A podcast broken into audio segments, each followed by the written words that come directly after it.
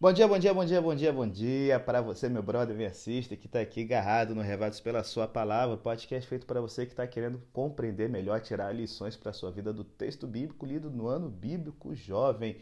E aqui quem fala é o pastor Felipe Ribeiro, diretamente de BH. Estamos em Jeremias 27. O capítulo de hoje fala sobre a canga de madeira. O que, que é isso, pastor? Então, se liga, vem com a gente. Tem lições de Deus para a sua vida hoje, hein? Tamo junto.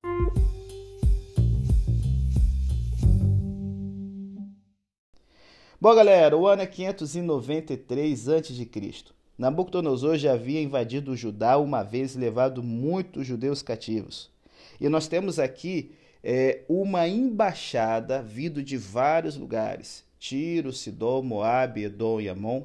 E essa galera tá junto ali com o rei Zedequias confabulando para poder derrubar o poder da Babilônia em cima da região ali onde esses países estavam localizados. Há um tempo atrás, antes dessa reunião acontecer, Nabucodonosor havia é, sofrido uma tentativa de golpe militar dentro do seu próprio reino. Existe uma inscrição arqueológica encontrada, escrita pelo próprio Nabucodonosor, que ele fala que matou alguns dos conspiradores com as próprias mãos dentro do seu quarto de dormir. Então pensa. A galera pensou: se o bambu tá gemendo na Babilônia, ho, ho, chegou a hora da gente juntar forças, galera, para poder tocar o terror e sacudir a poeira, sacudir o poder desses babilônios do inferno que estão aqui oprimindo o nosso povo. E aí, nessa embaixada, que é uma embaixada aqui que rola um culto ecumênico, em que eles estão ali chamando todos os profetas de todas as religiões, sacrificando animais para os deuses dos seus povos e consultando as estrelas para poder saber como, né? Gente, que coisa ridícula! Como é que uma explosão que está acontecendo a bilhões de quilômetros da Terra vai influenciar a vida de alguém? Uma explosão já aconteceu, bicho. Eles estão ali buscando então nas estrelas a resposta aparece Jeremias vestido de um jugo, que é uma estrutura de madeira usada para prender alguns animais a um arado. E ele então, com aquele jugo ali, em que se coloca nos animais para que eles possam andar na linha, ele aparece e fala: Olha, galera, tem uma mensagem de Deus para vocês. Esse jugo que eu estou usando é uma alegoria da escravidão. Vocês têm que entender que devem se meter a Babilônia Caso contrário, vocês serão destruídos.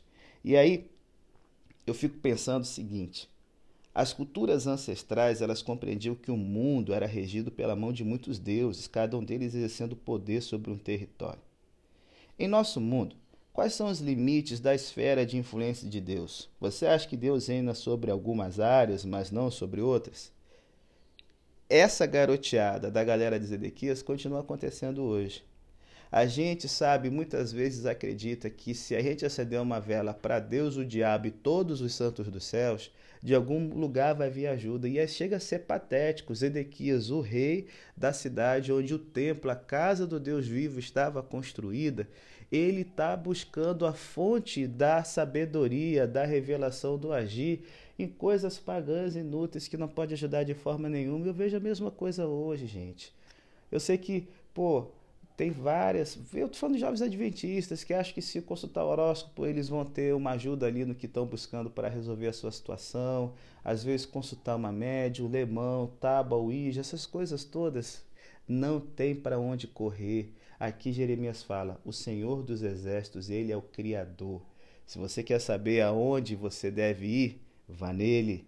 E aí então ele fala o seguinte: Deus vai punir o povo de Judá de um modo incomum ele vai usar um governante estrangeiro para executar seu castigo. Se liga, a gente muitas vezes fala, ah, fulano foi muito usado por Deus, trouxe uma mensagem louvor poderoso.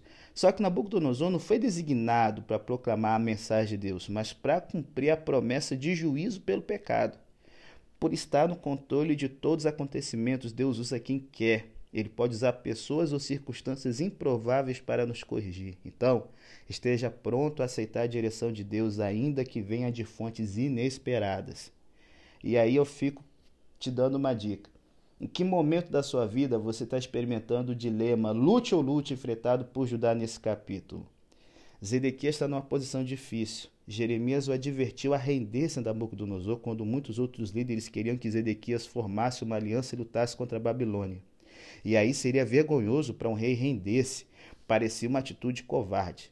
E essa argumentação foi usada pelos falsos profetas e adivinhos, que continuavam dizendo que os babilônios não derrotariam a grande Jerusalém, pois Deus nunca permitiria que o magnífico e sagrado templo fosse destruído. Então eu encerro aqui falando para você o seguinte: Zedequias está numa situação que muitas vezes nós ficamos também. Aceita esse trabalho no sábado, vou para a cama com essa pessoa que eu estou me relacionando antes de casar, eu devo me vingar daquele que me falou mal de mim, fez mal.